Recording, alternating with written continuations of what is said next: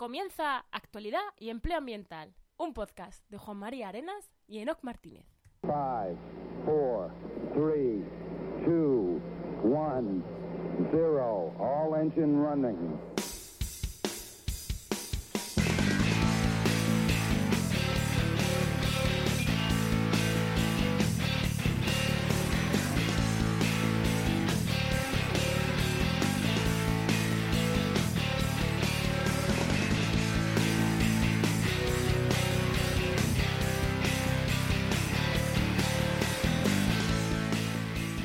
Bienvenidas a Actualidad y Empleo Ambiental.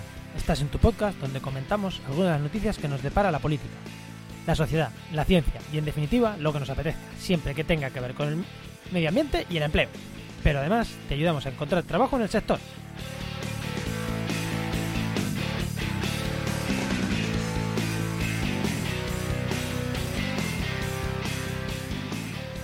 Buenas, soy Juan María Arenas, JM Arenas barra baja eco en Twitter y vamos con el programa 17 del martes 18 de junio de 2019.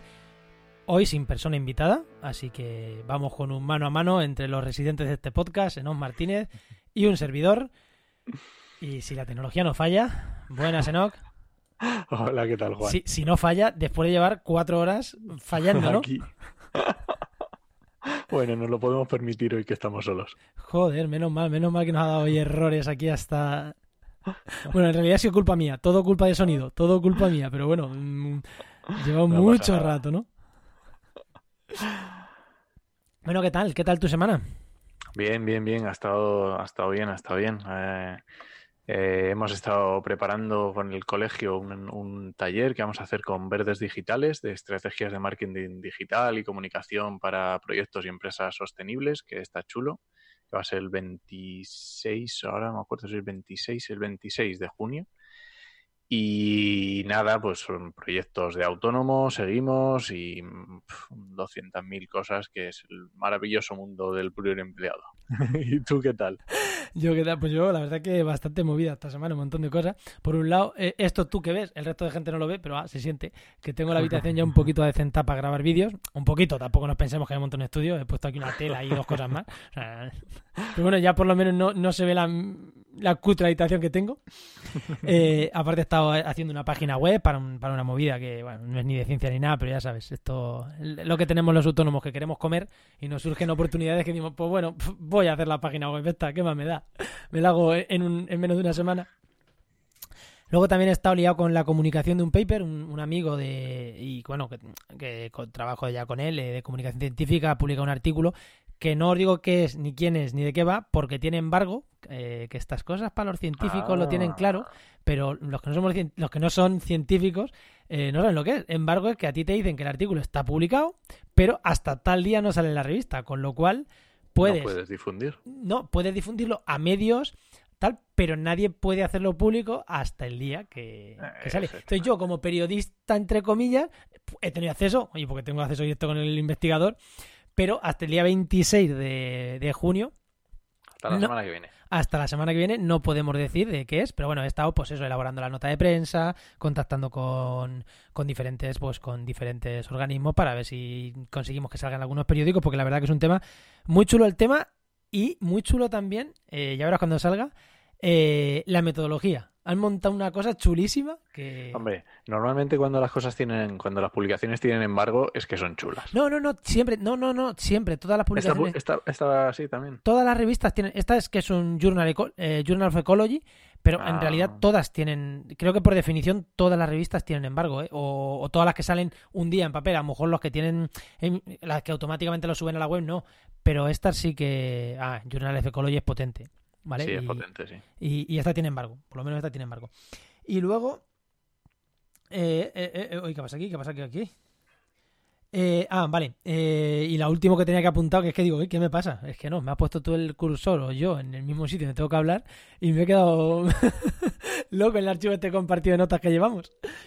Que eh, está también haciendo de conexión entre el grupo de departamento, en el grupo de investigación donde colaboro de temas de comunicación, en el grupo FEDIMED, aquí de la Universidad de Cádiz, y una gran empresa, gran, gran empresa, si no, no voy a decir el nombre por si no sale nada, pero para intentar que salga, que financien alguno de los proyectos que, que están llevando a cabo, uno de polinizadores por aquí y, y a ver si financian parte, parte del proyecto. A ver, esto es complicado porque es mucho dinero, pero bueno, le puede interesar también a la empresa financiar financiar esto, así que si sale, pues ya diré qué gran empresa era, pero si no sale, pues nada, pero bueno, estaba ahí de, de, conseguidor, ¿no? De conseguidor. no, y que aparte, mi, eh, si entran fondos, ya sabes cómo funciona esto. Los primeros fondos son para hacer la investigación y si se consiguen más fondos, pues ya es para, para temas de aumentar divulgación, aumentar, y ahí es donde entraría yo, con lo cual a mí me interesa que se aumenten fondos porque va a ir más peso a mi parte, eh, así de claro. Y nada, y ahí está un poco liado con todo eso. Hoy me he alargado más, como no tenemos invitados, me he alargado un poquito más contando movidas. Y no sé si quieres algo más o pasamos directamente. Como yo no tenemos invitados, no hay a quien presentar, pasamos directamente con. decir, bueno, lo de los invitados, no tenemos invitados, pero tenemos como 8 o 10 personas y ninguna podía, ¿no? Este, este día ha sido como, joder, venga, otro, venga, nada. Tenemos para el siguiente fin de semana, para el siguiente, tenemos ya cubiertos todos, menos. bueno, crucemos los dedos. bueno, en principio tenemos muchos cubiertos, menos, menos este. Bueno, venga, pues vamos con empleo que hoy está muy interesante. perdón, perdón, perdón, que ahí me he ido con el que no era.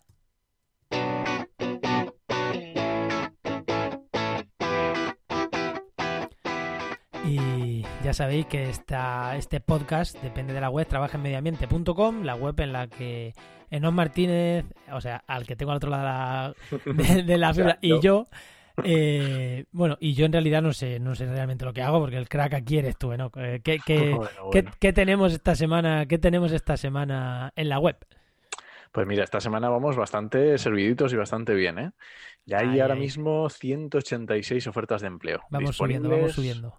Sí, va subiendo. Mm, no, estas cosas son un poco impredecibles. ¿no? Unas veces dices, no, a lo mejor el verano, no, la Semana Santa, da igual. O sea, no, no tiene precio, no lo sé. Eh, lo decíamos, 186 de público y privado, ¿vale? Todas eh, disponibles y recién revisadas, ¿vale?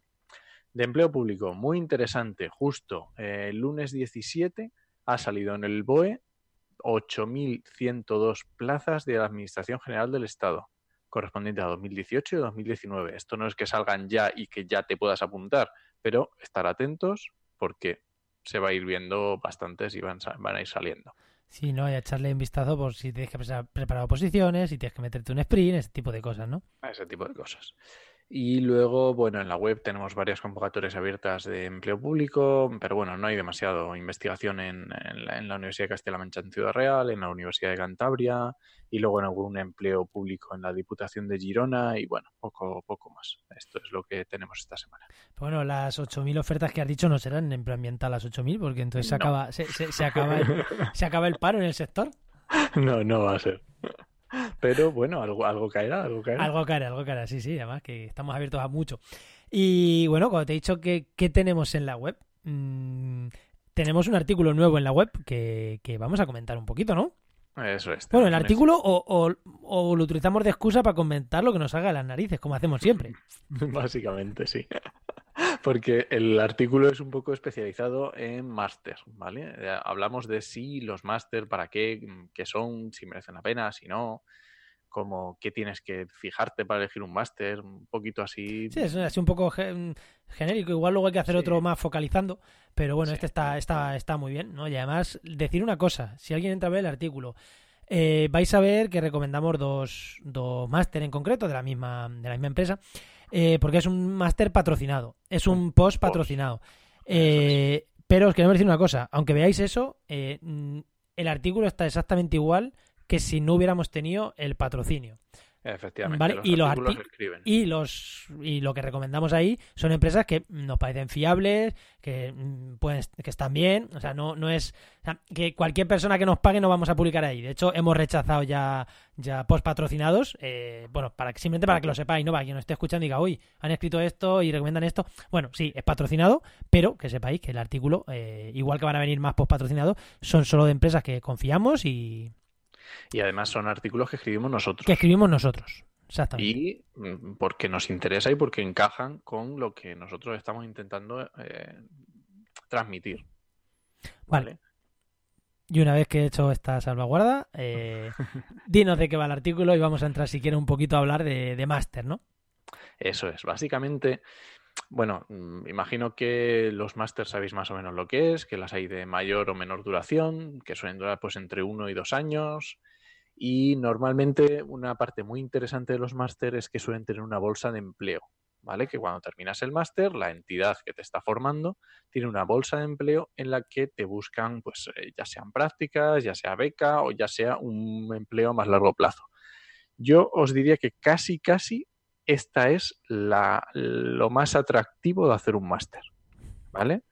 Casi, no te voy a decir al 100%, pero casi, casi al 100% es el tema de la bolsa de empleo y si te están dando la posibilidad de entrar a trabajar, ¿vale? A no ser que estés buscando el máster, que, tu objetivo al hacer el máster sea otro completamente, sea, yo que sé, hacer investigación, eh, no sé, porque te aburres, hay perfecto, me parece muy bien, quieres, quieres aprender algo muy concreto y, te interesa, pues perfecto, muy bien, y lo haces online en tus ratos libres. Sí, o, bueno, o para mejorar el trabajo, o para... Sí, sí, o, ya está, o tienes curiosidad por una, algo en concreto y, a lo mejor te lo planteas como futuro, o yo qué sé, ¿no? Sí, pero, pero lo, que, lo que quieres decir es que un máster para trabajar hazte un máster con su bolsa de empleo, que te más o menos te aseguren, porque si haces un máster genérico típico de universidad, de eh, que en realidad es como un cuarto de carrera pero hecho máster, que como hagas el máster en la universidad en el mismo sitio no te no enseñan nada, eso al final es echar un año absurdo. O lo quieres hacer, o ese máster que dice, que dice Juan de, de la universidad, es porque te quieres dedicar a investigación y te interesa, quieres hacer algo concreto. Bueno, te interesa o te obliga. O sea, directamente, para hacer doctorado te obligan. Vale, pues, pues ya está, pues lo tienes que hacer y punto. Pero si estás buscando, si, tu objetivo al hacer el máster es buscar un empleo, es encontrar un empleo de eso, lo más interesante es hacerlo con prácticas o con que tenga una bolsa de empleo. También existen máster eh, que son habilitantes, quiero decir. Son eh, máster que son absolutamente necesarios para, para hacer una determinada, eh, no sé, por, ejemplo, eh, se me ocurre ahora máster en prevención de riesgos laborales, ¿vale? Que te habilitan para hacer una actividad, ¿vale? En ese caso, mm, pues no tienes más tu tía, lo tienes que hacer y punto. Sí, creo que, creo que y aquí igual algún ingeniero no, pero creo que los ingenieros con el plan Bolonia para poder firmar proyectos como ingenieros tienen que hacerse un máster, no vale con la carrera solo para poder firmar proyectos. Eh, ahí sí, ahí evidentemente aunque no tengas bolsa de empleo, te, lo estás haciendo con un objetivo claro, poder firmar proyectos de ingeniería. Sí, los arquitectos también y hay más. Eh, sí, bueno, de ingeniería me refiero, mm, toda la ingeniería y arquitecto es exactamente igual, o sea, igual es lo mismo, ¿no? El mismo tipo de carrera, por así decirlo. Eso es.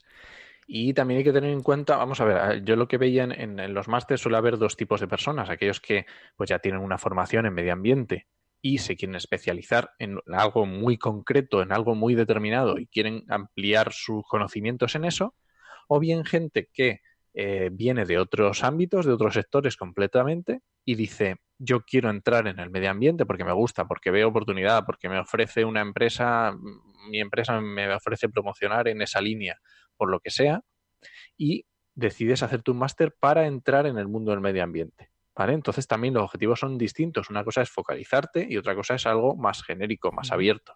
Entonces también puede ser que tu para tu objetivo tampoco necesites esa especialización tan brutal que te puede dar algún tipo de máster. Todo lo que estamos diciendo parecen, a ver, son muchas casuísticas muy, muy interesantes, pero al final mucha la gente que hace un máster lo hace para mejorar para tener más posibilidades de trabajar. Ahí, si no tienes claro qué es un habilitante, un tal un cual, hazte uno con bolsa de trabajo, ¿no? Es la, solución. Sí. No uno que te guste, porque al final. Y eh, también hay que tener en cuenta una cosa, que es que eh, ahora, eh, digamos que los másters se han hecho moda, ¿vale? Todos los, los graduados, los que terminan el grado, normalmente siempre es. ¿Y ahora qué máster te vas a hacer? a ver, Mm, piénsatelo dos veces. El máster mm, es eh, absolutamente necesario para tu objetivo o lo haces porque todavía no sabes a qué te quieres dedicar y es como una prórroga de un año o de dos años para pensártelo. Porque hay mucha gente que le pasa eso, que dice, no, es que he terminado la carrera y todavía no tengo ni idea de a qué me quiero dedicar. Pues me hago un máster y, y, ya tengo, lo tengo ahí y tengo un año para pensarme a ver a qué, por dónde tiro.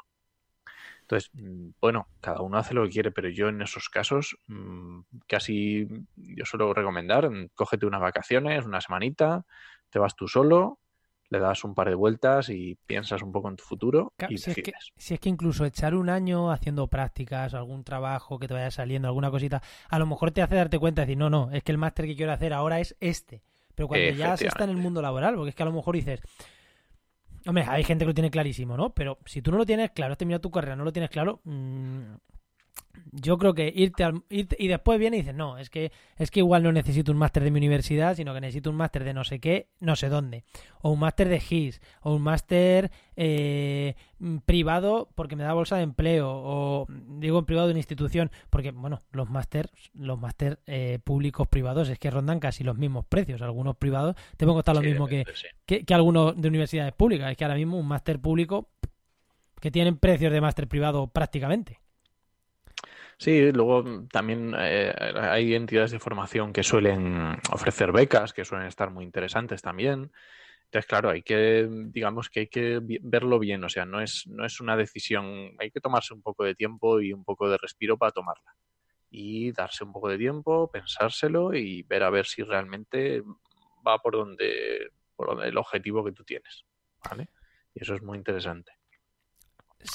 Y, y luego viendo un poco, mm, veíamos un poco de, de ver el histórico de ofertas de empleo que nosotros estamos dando y ver un poco por dónde salen la mayoría de ofertas, ¿vale? Teniendo en cuenta siempre lo que decimos, que las ofertas de empleo que se publican son entre un 20 y un 30% del total, ¿vale? O sea que es una parte sesgada. Pues si nos fijamos en ese 20-30%, las ofertas de empleo que nosotros más publicamos son de calidad, de prevención, esos son básicamente de PRL y de calidad. De, de hecho, eh, eh, una de las publicidades que tenemos en la página web, uno de los banners laterales, creo, es de, es de estos temas de prevención y, y calidad.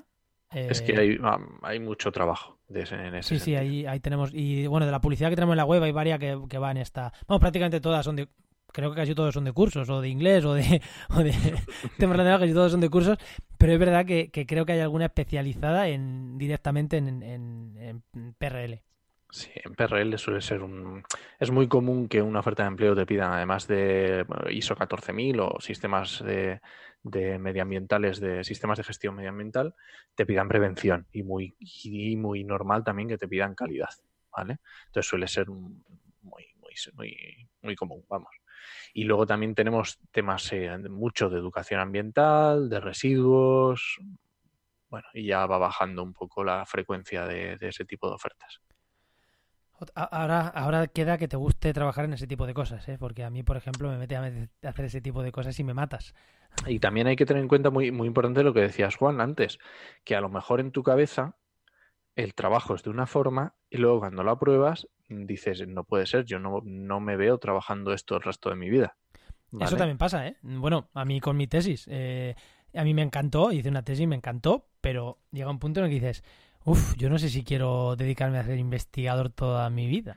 Efectivamente. Entonces, que es verdad que hay veces que hay que probar.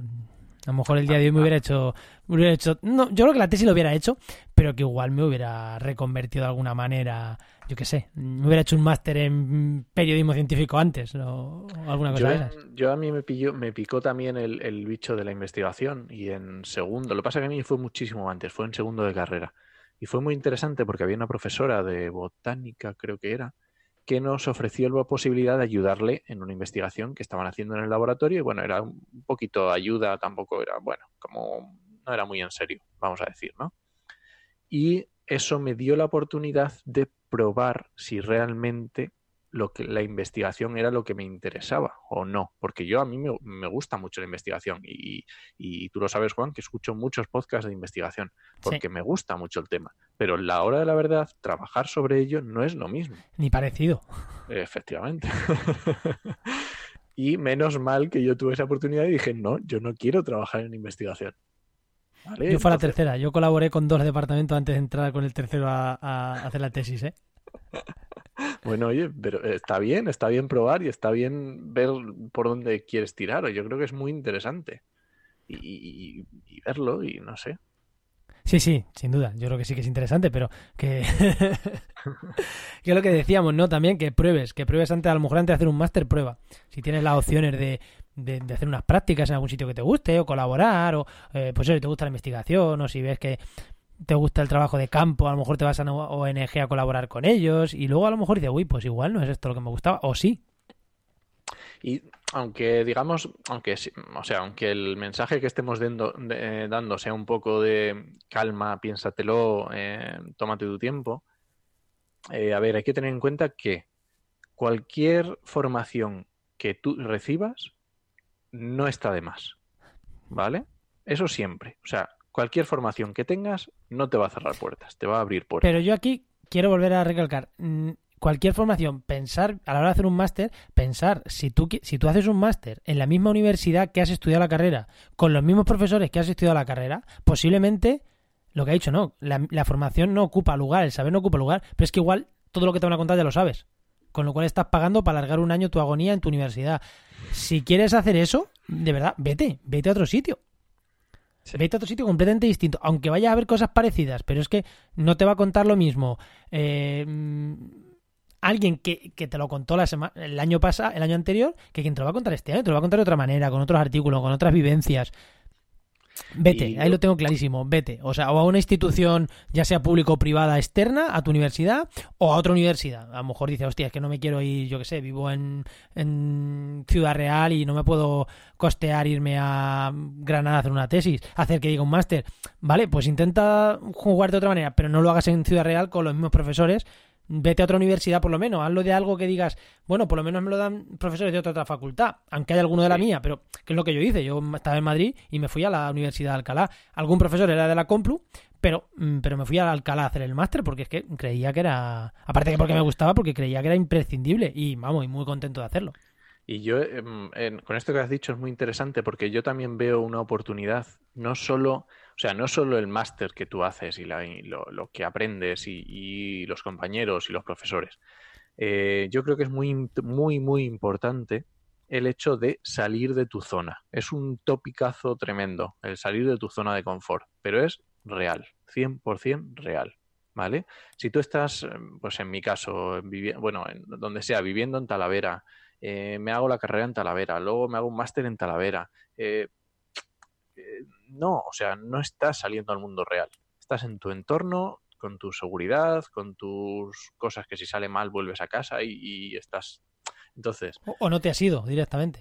o no te has ido directamente. Entonces, yo creo que solamente la experiencia de salir fuera de tu ciudad, de salir fuera de tu universidad, ya merece la pena.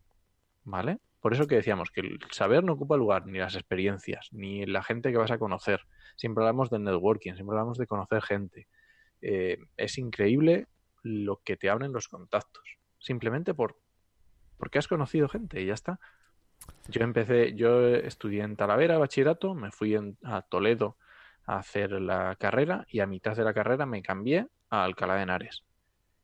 Esos cambios, el conocer a tanta gente, el ver nueva, una universidad diferente, simplemente eso yo creo que abre muchísimo el- la, la perspectiva. Y, y igual este podcast lo están escuchando gente ya licenciada con carrera que no está estudiando y no sirve para nada. Pero bueno, Bueno, pero bueno, a ver, también está claro, y los máster, también hay máster online, ¿vale? Pues ya está, si tus circunstancias te obligan y tienes que hacer un máster online, perfecto.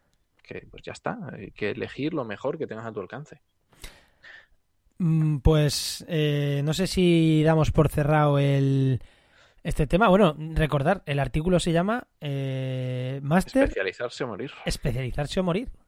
Eh, pues nada, pues echarle un vistazo a este artículo si os gusta compartirlo. Es muy sencillo, muy rápido de leer. Es muy rapidito, sí. Y si queréis que se profundice en algún punto de este artículo, decírnoslo, decírnoslo y seguro que no. eh, tiene, bueno, ya habéis visto, hemos hablado muchísimas cosas que no están en ese artículo. Entonces, decírnoslo que vamos a profundizar donde allá donde, donde interese. Así que decírnoslo, decírnoslo que vamos a profundizar seguro. Y no, no sé si continuamos continuamos con oyentes. Venga, vamos con oyentes.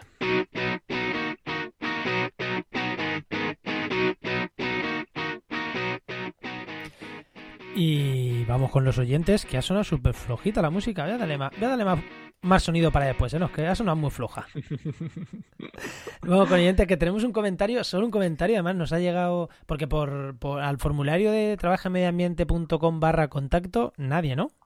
A ver, había habido comunicaciones, pero no eran No, consultas, sí, no eran. claro, sí, ha es. habido comunicaciones, sí, sí, sí. Una Y empresa por pesada favor, y... sí, cualquier cosa que, mm, no sé, que queráis preguntar, que no sepáis, que creáis que a lo mejor os podemos ayudar, mm, preguntar, no tengáis, mm, por favor, eh, a discreción, ¿vale? que respondemos. Sí, sí, cualquier cosa que nos queréis proponer, ahí estamos para lo que sea, preguntar, proponer, para lo que sea. ¿Queréis que nos vaya a dar una charla no sé dónde? Decirlo. ¿Queréis que yo vaya? Decirlo, vamos. O sea, de verdad. si nos queréis llevar a algún sitio, nosotros vamos, no os preocupéis. Luego ya, luego ya pasamos las tarifas, pero por lo pronto vamos. Bueno, no, qué, qué comentario, qué comentario, tenemos un comentario muy interesante que nos ha llegado por Facebook, ¿no? Eh, Sí, bueno, fue el, este fin de semana pusimos una publicación un poco para, no sé, para quitar un poco de hierro y poner una publicación chistosa, ¿no?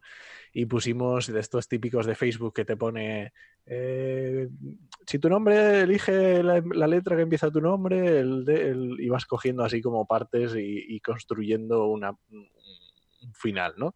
Y era eh, ¿cuál es tu empleo basura? ¿no? Entonces, depende de tu nombre o tú este, te decía, pues tú eres un camarero con 10 años de experiencia, perspectiva a largo plazo y yo qué sé, así, una tontería así, ¿no? Y claro, pues, pues eso, eh, la gente contestaba así, poniendo lo que le había salido, que salían cosas chistosas, la verdad, chistosas, un poco tristes, ¿no? Pero está muy chulo porque un, un- un- uno que nos sigue, un seguidor en Facebook, nos puso que se llama Triaques Román, lo digo porque como no creo que sea su nombre real, a lo mejor sí, fíjate. Y ponía 300 euros al mes, jornada completa, con contrato de becario, sin derecho a paro, yendo de Huelva a Sevilla todos los días. Esto es real, en una entrevista que hice el miércoles pasado. Ay, pues sí, es real. no sabes si reír o llorar. Sí, no, es real, es real. Y de hecho, bueno, tú y yo no ya sabes que estuvimos hace poco eh, viendo la posibilidad de tener, de coger un becario, Sí. eh, apoyado por una fundación y, y el sueldo era, la fundación nos decía que teníamos que poner, ¿cuánto eran? ¿200 euros nosotros? No me acuerdo. Sí, creo que eran 200 nosotros, algo así. Y, y- y- y nosotros pensamos que la fundación ponía el resto para, bueno, para dar un salario medianamente digno. Y, Claro. y nos encontramos que no, que no, que la fundación no nos buscaba a las personas, pero, Sí, pero que le dábamos pena. 200 euros. Como, mira, es que me niego a tener una persona eh, jornada completa por 200 euros al mes. Es que, Sí, no, no, no.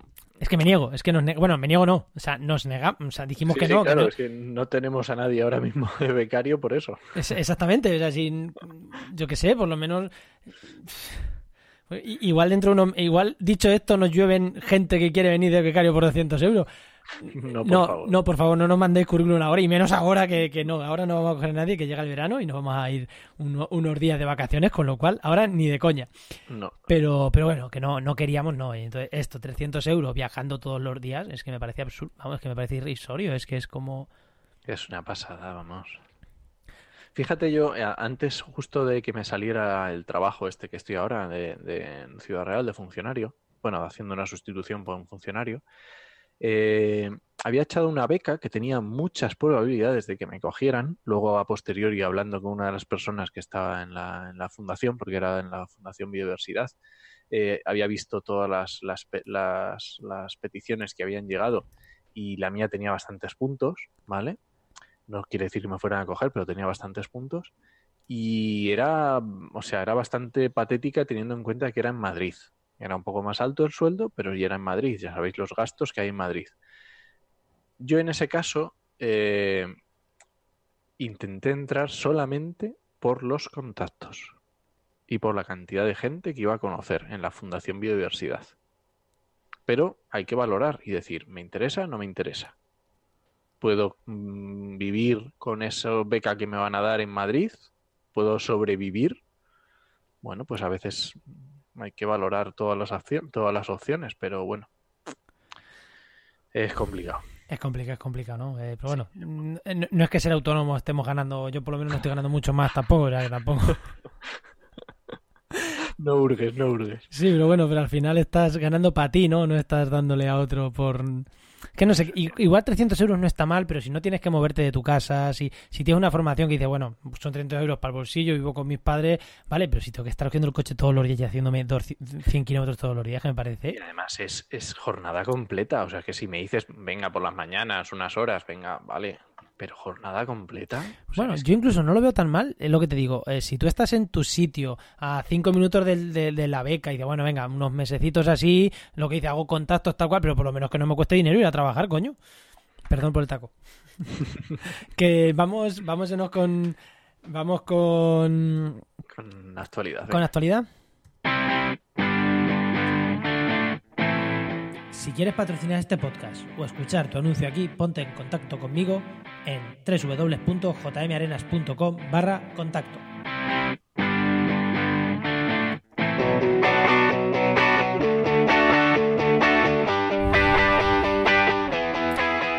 vamos con actualidad. Hoy vamos a ir un poquito más rápido de lo que solemos ir, básicamente porque el tiempo hoy lo hemos dedicado bastante al tema de los máster. Ya sabéis que siempre tenemos un, tema en el que alargamos un poquito, normalmente de actualidad, pero bueno, hoy ha sido un poco con el tema de los máster. Tenemos, eh, ¿no? Cuatro o cinco noticias aquí que comentar, así que vamos a ver lo que nos da tiempo, simplemente, eh, sin más.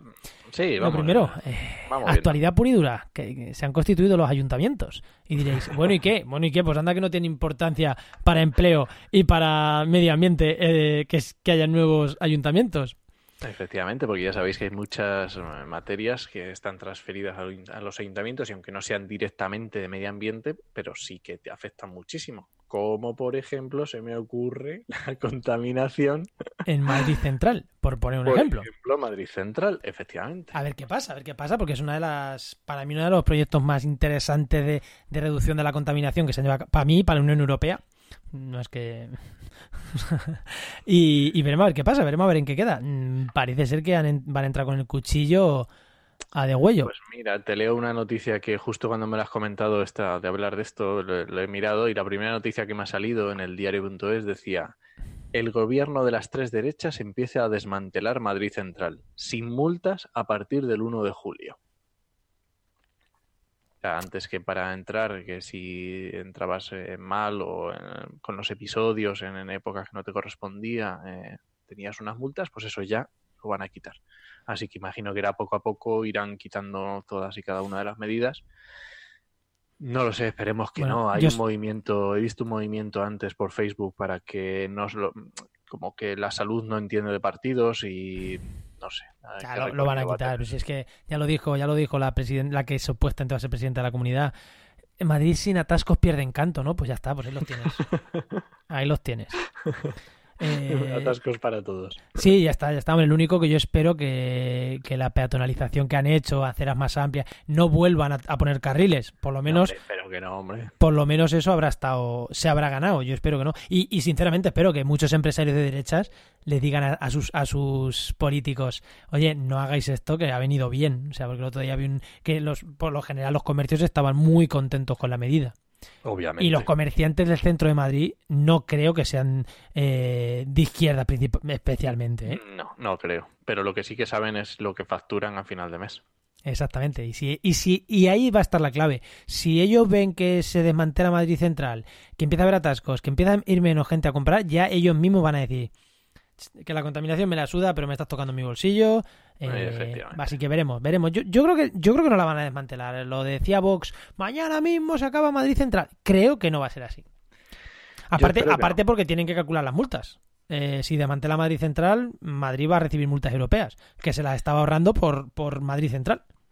El problema es que creo que las multas no las pagará Madrid, pero bueno. Las pagaremos eh, nosotros, ¿no? Sí, pero bueno, ya veremos a ver qué pasa, ¿no? Vamos a adelantar. Bueno, vamos a ver. Y bueno, y, por lo demás, eh, pendiente a cada uno en su pueblo, ¿no? Porque se, con los cambios de gobierno, se ve cambio de gobierno, se pueden abrir igual mm, típicos sitios donde había muchos enchufados, cambia el gobierno y van a abrir bolsas de empleo. Creo que puede ser un buen momento, ¿no? Eh, no ahora para el empleo, estos cambios políticos. Yo creo que sí, los cambios políticos en, a nivel local siempre vienen bien porque es renovar, eh, la gente que viene con ideas nuevas, te pueden gustar. Sí, aunque pueden aunque sean del mismo menos. partido, ¿no? Que, pero siempre hay cambios, siempre... Sí, sí, sí. Algún concejal cambia, no sé, cualquier cosa. Eh, siempre los cambios siempre intentan venir con cosas nuevas, con y bueno, los empleos yo creo que es una de las medidas que, que más tirón suelen tener, aunque sea a nivel de ayuntamiento. Y oye, pues si sacan plazas nuevas, pues habrá que estar muy atento y, y- y al loro. Pues nada, estaremos o estarán Sí. atentos. ¿Tú en, qué- en tu pueblo qué tal? ¿Qué tal han salido las elecciones? ¿En Talavera, en Ciudad Pues, Real?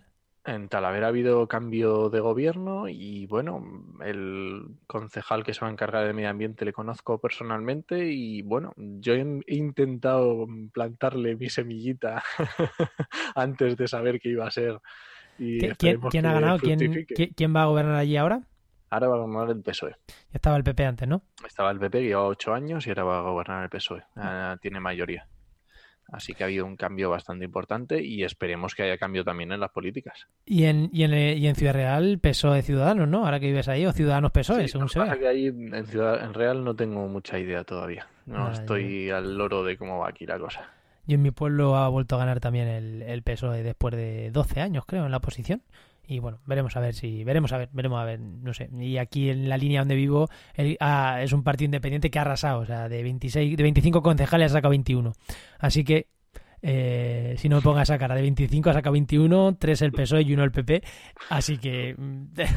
Qué pasada, ¿no? sí, no, partido independiente. Luego y se ve que lo hizo bien. Se ve que lo hizo bien. pues, Porque estaba final- gobernando junto a... Necesitó los apoyos del PP y de Izquierda Unida para echar al PSOE. Hubo una amalgama rara para echar al, al PSOE que lleva muchos años aquí y no gustaba. Hubo una amalgama de independientes con PP, con, con, con alguien de Izquierda Unida. Una amalgama, pero se ve que el que entró a gobernar lo hizo bien porque joder, la gente mayoritariamente que gobernaba estaba al PSOE lo han votado. O sea que simplemente, pues bueno, yo estaré atento a ver qué, a ver qué hacen a nivel ambiental y demás, simplemente.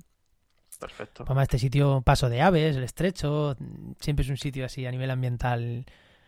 ¿Qué puede tener? Que tiene su miga, más allá de lo que pasa aquí, sino también en movimientos de aves de en toda Europa. Así que habrá que estar atentos. Pues pasamos, si quieres, ¿no? al siguiente tema. Eh, mira, una noticia que hemos compartido, vamos a compartir algunas noticias que hemos compartido en nuestras redes y la vamos a comentar. Una que la vimos en la, en la vanguardia, que se titulaba eh, Un arca de Noé sobre la A2 en Fornells, un emblema de infraestructura verde. Si no seguís nuestras redes sociales de trabajo en medio ambiente y de restauración de ecosistemas, bueno, eh, si la seguís lo habrías visto, es una noticia, no sé si en Trabaja también la hemos puesto, seguro que sí, sí. también. Eh, se ha hecho, bueno, se ha hecho. Típica imagen que vemos de esto se hace fuera de España, pero aquí no. Pues bueno, aquí también se hace, que son como unas, como unas, car- unos caminos transversales a las autovías, Sí, como un puente. como un puente para que crucen los animales. Ya está. eh, este puente en concreto tiene 20 metros de ancho, 60 metros de largo, eh, cruza seis carriles de la autovía. Se de pronto seis carriles. Además le Sí. hicieron sin tener ni que cerrar la autovía ni nada. Es un señor puente, sí. Eh, ha costado casi un millón de euros, que lo ha pagado la empresa Vertis, que es una Anda, constructora. Lo ha pagado una empresa. Lo ha pagado una empresa, ¿por qué? Porque querían ampliar la A7 y como medidas y como medidas Compensatoria, compensatorias, pues le han dicho, pues construyes aquí un puente. Y la empresa ha dicho, vale, pues vale, pues muy bien, pues os cobro un, os cobro un millón más por el resto de la obra y, y hago aquí esto lo que vosotros queráis. O sea, vale, lo ha pagado la empresa. eh, no ha sido por motu propio, es como, ah, que quieres construir aquí, me, me construyes también esto. Vale, pues te sale un millón más caro, vale, pues me sale un millón más caro, pero lo construyes. Y, y nada, y simplemente de comentar, esto es muy llamativo, siempre que lo vemos, tú comentabas antes que se ven muchas veces típicos vídeos de, oye, un paso de fauna para que pasen los osos, no sé qué, no sé cuántas. Sí, Y se esto- suelen poner imágenes del norte de Europa, De Canadá, todo precioso, súper verde. Sí. Eh, bueno, aquí en España también se hace, hay un montón. O sea, no pensemos que esto es algo que solo se hace allí. Aquí hay un montón. Yo sé, yo por mi experiencia me fijo mucho cuando voy a Asturias en vacaciones por la A66 y te encuentras cada pocos kilómetros te encuentras uno. Te pasas, pasas por debajo de uno. Pues, o sea que hay muchos. Eh, bueno, yo voy a comentar un par de cositas de la, de la noticia que me llama mucho la atención. Punto uno. Se hace para evitar atropellos. Vamos a ver. Va- vamos a ver. O sea, ¿de verdad que el jabalí que cruza por la carretera saltándose una valla, lo que le evita un atropello es poner un puente o, o- poner una valla? ¿En serio? Se evitan atropellos, ¿por qué? Porque se canaliza, porque se ponen vallas y, se- y- y porque Pero vamos a ver, el jabalí no es que diga, ay, ahora me han abierto aquí una puerta, no voy a saltar por la ventana. No, va a pasar por donde pueda. El jabalí, el corzo, el zorro, el pájaro o quien sea. Efectivamente. Pasa que al construir estos puentes, ¿qué se hace? Se refuerzan las estructuras, tal, pero no evita atropellos per se. O sea, evita atropellos que, que ha reforzado la seguridad. Ya está.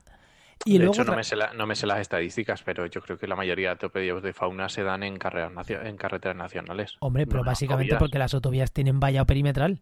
Claro. Es que eh, yo en una autovía no he visto en la vida un jabalí y en las carreteras convencionales, cuando estaba en mi pueblo, es que era mm, cada 6, 7, 8 meses, pues alguno cruzándose.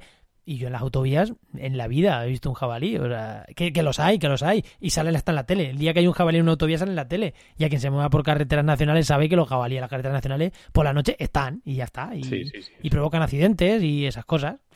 Y, y no salen en la tele. y luego también me llama mucho la atención del artículo. Es que es, es que me, me parece un poco greenwashing, aunque sea útil, ¿eh? Mm, Que dice, y hasta se espera que pasen los murciélagos. Se ve que ahora los murciélagos corren. O sea, unos bichos que son capaces de, en una misma noche, moverse 10 kilómetros a una fuente de agua, a beber y a, y a comer mosquitos, y luego hacerse 10 kilómetros para volver a su cueva a dormir, o a su cueva donde vivan, ¿de verdad que les va a molestar?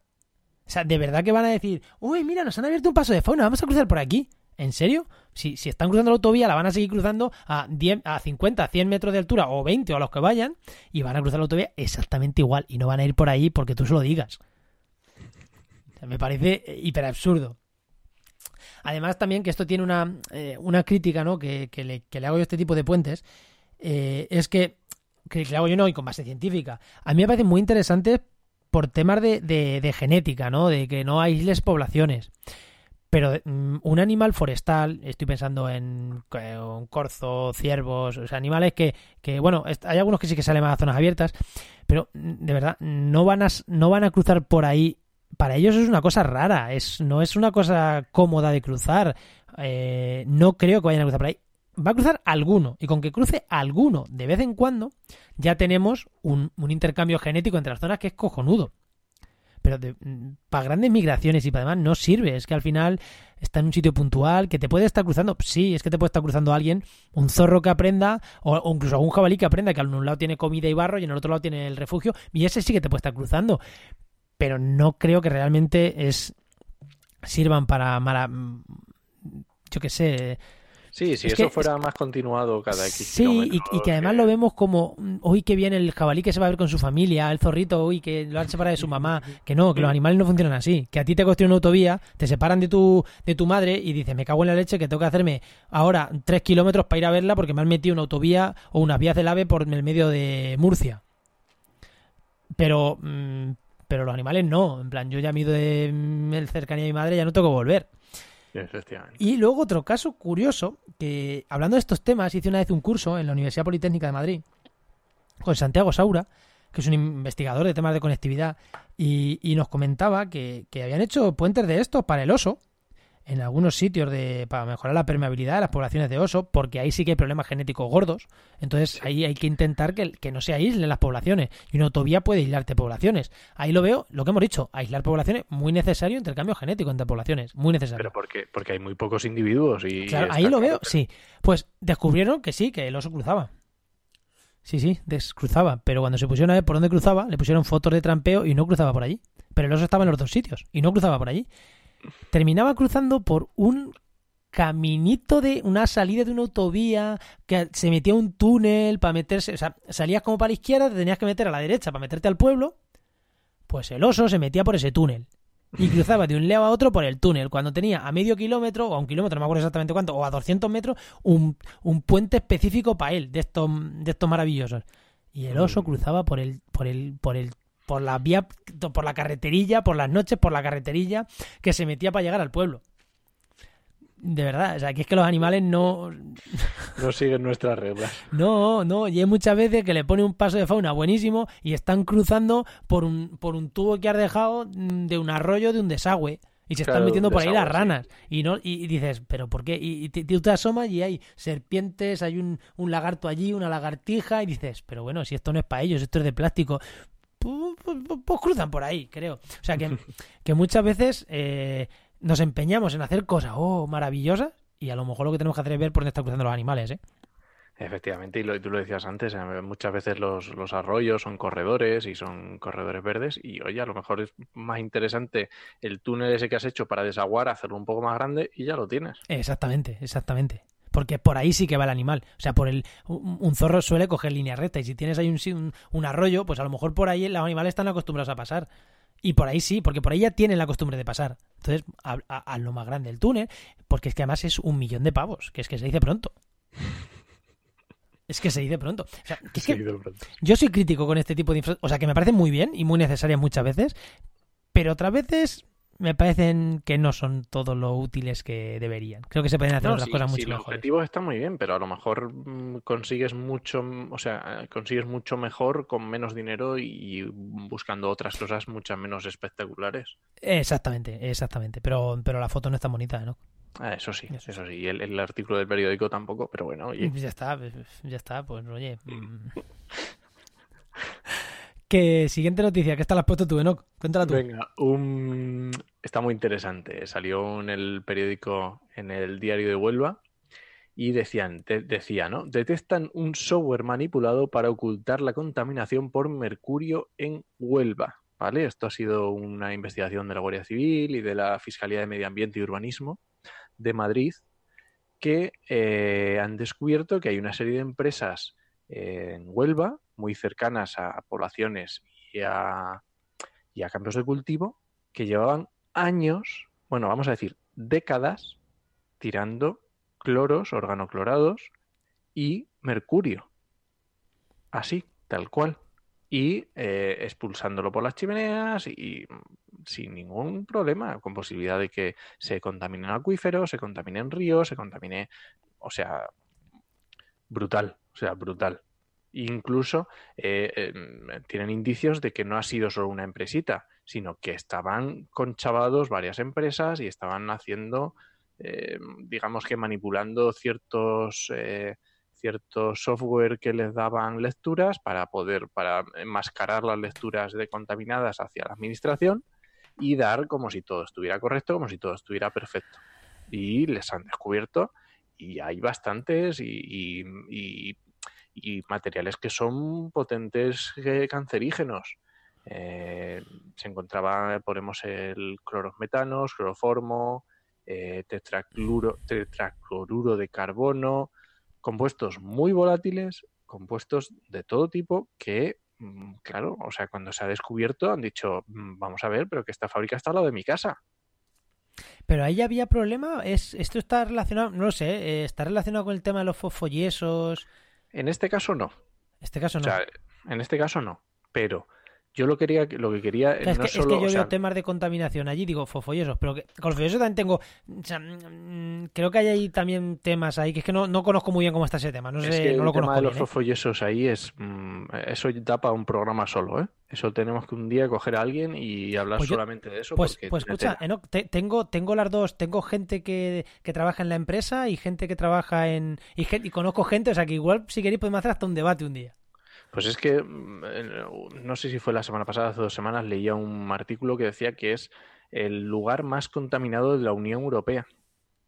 O sea, es que es alucinante. Pero bueno, no hablamos de eso. Bueno, este sí, pues si le interesa a alguien, si, si interesa ese tema, decírnoslo y ya digo, yo tengo contactos, eh, tanto por los dos, o sea, gente que más de la empresa y gente más de más de mm, movimiento ecologista, y podemos incluso hacer debate y que nos cuenten aquí lo que está pasando. A ver si te parece interesante, ¿no? Lo hacemos si alguien nos lo dice. Y bueno, yo realmente saco este tema porque, bueno, esto puede quedarse en, vaya, estos que estaban ahí, como la que estaban liando, y ya está, ¿no? Pues vale, pues perfecto. Pero a mí lo que me queda de esto es, ¿cuántas empresas en España no lo están haciendo? Ahí es donde, donde pues yo creo que quiero, quiero decirte que no lo están haciendo. me gustaría decirte que todas, pero no. Que no lo están haciendo. Eh, es que em, no lo sé. O sea, a mí, o sea, a mí que haya unas empresas que las han descubierto, pues vale, pues tendrán que pagar, tendrán que descontaminar si han descontaminado, las multas que correspondientes, ya está, vale, pues les han pillado, perfecto. Pero para mí, el- lo, lo realmente grave es el, el- el- los- la impresión de, de debilidad, de, estar desprotegido que tienen esas personas y que tenemos Sí. todos. De decir, vamos a ver, ¿qué están haciendo las empresas? ¿Por qué están, o sea, realmente están cogiendo las mejores tecnologías disponibles o están cogiendo las más baratas, aunque contaminen? Es que mm, Habrá de todo. es hora, es hora de que nos pongamos un poco las pilas y nos demos cuenta de que estamos matando a nuestros hijos. Es que la contaminación, eh, a- a- el- salió una noticia y saqué la cuenta. eh, en España, en los últimos 10 años, ha muerto una persona cada hora por temas de contaminación atmosférica. Es que es brutal. Una persona cada hora por contaminación. En los últimos 10 años. Se salía un poquito más, pero básicamente ese era el dato. Eh, bueno, Bueno, pues esto sí. es como el señor que salía. ¿Dónde está la contaminación? Que yo no la veo. Pues Como el que se bañaba en el. Como era- Fraga el que se bañó en un. así en Palomares, ¿no? Sí. Sí, con la, pues es, es- mm, bueno, yo no sé, los datos están. Otra cosa es que nos lo tomemos en serio o no nos lo tomemos en serio.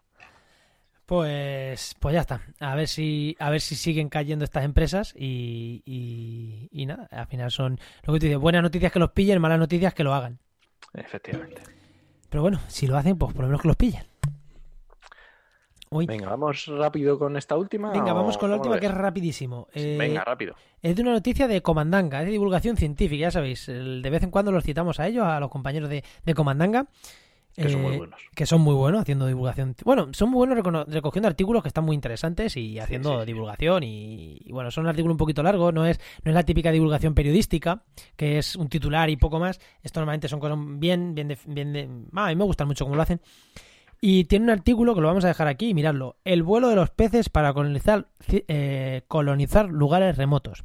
¿Qué quiere decir? ¿Que los peces vuelan? No. Esto es que hay charcas que se secan y, luego llegan peces. Entonces, se sabía que había peces que. Se sabe que hay peces que aguanta el huevo, aguanta seco un tiempo y cuando vuelve a haber agua. Eh, nacen. pero hay sitios que dicen, ¿cómo han colonizado aquí los peces si no había peces antes? O sea, no es que haya huevos aquí desde hace 200 años y han colonizado hoy, no. O sea, hay sitios que dicen, no, es que esto llevaba seco, no sé cuánto, o sin peces, no sé cuánto, y han llegado. Y parece ser que han descubierto que eh, las aves comen, se comen los huevos de los peces de otras charcas y cuando van a, a otra, a la charca donde lo van a, donde que no había peces, al cagar, echan, expulsan huevos que siguen siendo viables. Es una pasada. Es ¿eh? una pasada. eh, es una pasada. Yo pensaba, y bueno, y yo cuando estudié la carrera se nos decía que esto era porque se le quedaba entre el barro, entre las patas, pegados en las patas y tal. Pues eso por lo pronto no está demostrado, o por lo menos que yo sepa no está demostrado. Lo que sí que han demostrado es que van en el intestino de las aves. Es alucinante. Pero es más, voy a decirte una cosa y lo voy a dejar para oicos. Eh, hace un tiempo escuché algo similar con eh, escarabajos. El escarabajo era viable una vez que lo cagaban las gaviotas. Seguía vivo. No, no el huevo de escarabajo. No, no, no, el escarabajo. Y de hecho, voy a buscarme la información. Además, creo que era una investigación. Creo no, era una investigación en las Islas Canarias. Yo lo escuché en un congreso que estuve en Coimbra de, investiga de, de ecología. Y voy a buscar al investigador, a ver si lo encuentro por ahí. Le puedo entrevistar y que me diga en qué quedó aquella investigación. Pero vamos, que ellos habían visto escarabajos viables. O sea. mm, Claro, porque es que hicieron un estudio, el de los escarabajos hicieron un estudio que era, era en plan, bueno, estos escarabajos no están separados genéticamente de aquellos de aquella isla, ¿por qué? O sea, eh, eh, ¿por qué no están separados genéticamente? Pues porque, está- pues porque están yendo y viniendo en, la, en, el, en estómago de las de las Sí, gaviotas.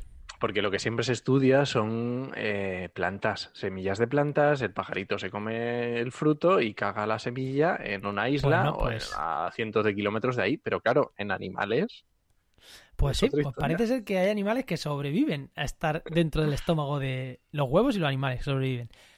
Así que nada, quien le interese esta, esta publicación, que la busque en Ecomandanga. Bueno, ya sabéis, la nota del programa va a estar. Y el tema de los escarabajos, voy a intentar, voy a intentar hacerlo. Y si hago la entrevista a Noicos, ¿no? luego aquí lo comentamos que la sí, hemos lo hecho. comentamos, claro. Venga, pues vamos con la última parte, vamos con, vamos con la agenda.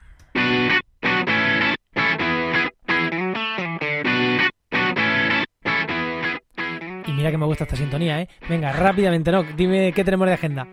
Venga, ya sabéis, el networking, el conocer gente, hemos dicho antes de importa- importancia a los contactos, ¿vale? Eh, 19 de junio, presentación del informe de la Fundación Renovables, eh, escenario políticas y directrices para la transición energética. Esto creo que es en Madrid, no lo he apuntado. El 20 de junio, el encuentro eólico anual de la Asociación Empresarial Eólica, este también es en Madrid. El 22 de junio, la 17 jornadas, no, 17 no, bueno, no sé cómo se dice, las 17 jornadas trans- de transhumancia. Mira, esta es muy interesante. 17 jornadas de transhumancia Puerto del Pico. El Puerto del Pico está entre Toledo y Ávila, ¿vale? Se hacen unas jornadas en, pues ya sabéis que la transhumancia es el movimiento de ganado que se hace entre invierno y verano para los pastos más interesantes para el ganado y es muy interesante. Eh, se hace una subida al puerto, se hace un, se ve la llegada de, del ganado, muy interesante. No solo he puesto este como ejemplo, pero empieza la transhumancia y hay muchísimos eventos que se hacen en, en- en muchas zonas, ¿vale? Entonces, echarles un vistazo porque son muy interesantes. Hace poco vi las fotos de las vacas, como dicen en mi pueblo, pasar por mi pueblo. Mis amigos ahí viendo los toros. Sí, sí, sí, sí. Más, el 21 de junio, el primer Congreso Nacional de Autoconsumo, también muy interesante. Y el 26 de junio, el, quinte con- el quinto Congreso de Ciudades Inteligentes. Eh, todos estos, entrar en Google, googlearlos y veis eh, eh, sitios, lugares, los hashtags por si queréis interaccionar a través de Internet, redes sociales, etcétera. ¿Vale? Todo Mm, Madrid, ¿no? bueno. Casi, casi todo Madrid o muy cerca. Tenemos sí, que... está Madrid o muy cerca, Pues, sí. eh, si alguien organiza un evento que tenga cabida que lo comentemos aquí, que nos escriba. Por supuesto. Que nos escriba Por y lo favor. comentamos. Que es Por que favor. nosotros conocemos Madrid porque es lo que. Bueno, no que está más cerca de Madrid y al final es el que hace revisa la agenda. Pero que si, que si alguien conoce un evento, que nos escriba. Pues yo creo que no. Eh, mira, me has borrado aquí lo que teníamos en la nota del programa para que no lo diga. No, no lo iba a decir. No le voy a decir a ningún invitado que qué agenda tiene porque no tenemos invitado. Tenemos invitado. Así que nada, vamos con lo último. Recomendaciones. Podcast recomendados. Eh, Venga, voy a empezar. Venga, empieza tú. Eh, un podcast muy interesante, un podcast de divulgación que hace el canal Extremadura, ¿vale? Eh, se llama Principio de Incertidumbre, lo hace Jorge muy, Solís. Muy chulo, muy chulo, muy chulo ese podcast. Yo he Muy, muy escuchado. chulo Llevo tiempo sin escucharlo, no de esto que llevo unos programas sin escucharlo, pero muy, muy, muy chulo, muy, Muy chulo, interesante. Hace entrevistas muy, muy interesantes de temas de divulgación, pero muy amplio, muy amplio. Y, y te encuentras de verdad que a mí me gusta mucho. Os Sí, dejamos ahí el enlace. muy, muy, muy interesante. Y yo voy a recomendar otro para los que estén en el mundo del podcast, eh, ya que nos están escuchando, a lo mejor alguien que nos escucha quiere hacer podcast. Eh, yo recomiendo un podcast que se llama Notipod Hoy, de Melvin Rivera Velázquez y Araceli Rivera, padre y hija. Eh, es un podcast sobre podcasting. Eh, además, te mantienen al día de las novedades del podcasting. Es, es un podcast diario de 10 minutitos, algo así. Y te mantienen las novedades del podcasting. Pues te, te cuenta, pues hoy Spotify ha comprado no sé qué empresa. O, o, o no sé qué. O Rode tiene un nuevo micro. O sea, te cuentan 6, 7 noticias todos los días. Que se hace una- un buen trabajo. Y, y luego además te recomiendan siempre un podcast. Que yo hay algunos de los que han recomendado que le echan un, le echan un vistazo todos los días. Te recomiendan un podcast. La gran mayoría no te van a interesar. Pero sí que está. Vamos, Pues yo. este, este me lo has comentado alguna vez, pero no, no, no les he seguido, Sí, así que sí, me- sí. mira, me lo voy a probar. Además, es, lo hacen desde Estados Unidos. Eh, creo que es de Estados Unidos. Entonces es de todo, todo habla hispana. Pero es verdad que comentan muchas cosas de España. eh, ya os tengo que decir que te comentan al final. eh, tiramos mucho, ¿no? Pero comentan de todo, de todo, todo en habla hispana, ¿no? Pero comentan muchas cosas de, muchas cosas de España y, y no es algo que estén allí y no tengan contacto con la realidad española, que al final se agradece, ¿no? Cuando alguien te está hablando y te, claro, si est- al estar tan lejos, si no tuvieran contacto con la realidad esta, pues igual eh, no sería tan interesante, pero es verdad que ellos lo focalizan mucho en el, en- en el habla castellana, en el habla española, y, y hablan mucho de España, o sea que merece mucho la pena, ¿eh? Eh, hay gente que le hay gente que le molesta el acento cuando no estás acostumbrado a escuchar podcast o solo españoles, te puede molestar un poquito ese a mí me- acento. A mí me, gusta mucho. Pero a mí no me molesta, a mí no, pero es verdad que he escuchado gente a quien se lo he recomendado que me han dicho, ay, es que los acentos que no son, me cuesta escucharlos. Escúchalos pues a mí me encanta. Yo escucho podcasts argentinos y podcasts chilenos. Pues hay y- gente que le pone, claro, tú imagínate tú estás acostumbrado, das el paso al podcast desde la radio, estás acostumbrado a escuchar radio Sí, eso es verdad. españoles y, y, o sea, gente y, y ves a alguno que puede ser un colaborador que tenga un acento, pero no es el podcast entero el que dirige el programa con un acentazo de mm, Puerto Rico o de Y es verdad que a mí no me molestan, ¿eh? A mí mm, no tengo ningún problema. Pero es verdad que mucha gente, hay gente, a mí me lo han dicho, es que me cuesta escuchar. Pues, escúchalo 10 veces y, y es que te vas a acostumbrar. Yo ya no lo noto. Y pues yo creo, que, yo creo, Enoch, que, que nos vamos a ir yendo, ¿no? Eh, recuerda, vamos a decir a los oyentes que recuerden que nos pueden escuchar en todas las plataformas de podcast. Eh, de hecho, hoy vamos a recomendar Spotify. Escucharlo en Spotify. Y a los que nos escuchéis en Google Pod- en Apple Podcast, eh, dejarnos un comentario, dejarnos un comentario, una valoración positiva. Bueno, dejarnos la que queráis, pero si vais a dar una estrella, no lo hagáis. No seáis cabrones tampoco. Dejarnos ahí una valoración positiva si queréis, que siempre, siempre ayuda a llegar a más gente el que nos valoréis. Y, nada, mm, nos vemos la semana que viene en actualidad y empleo ambiental. ¿Eh? Sí, sí, exactamente. Y durante el martes que viene en actualidad ambiental, durante toda la semana en trabajoenmedioambiente.com y en nuestras redes sociales. Nos escuchamos. Adiós.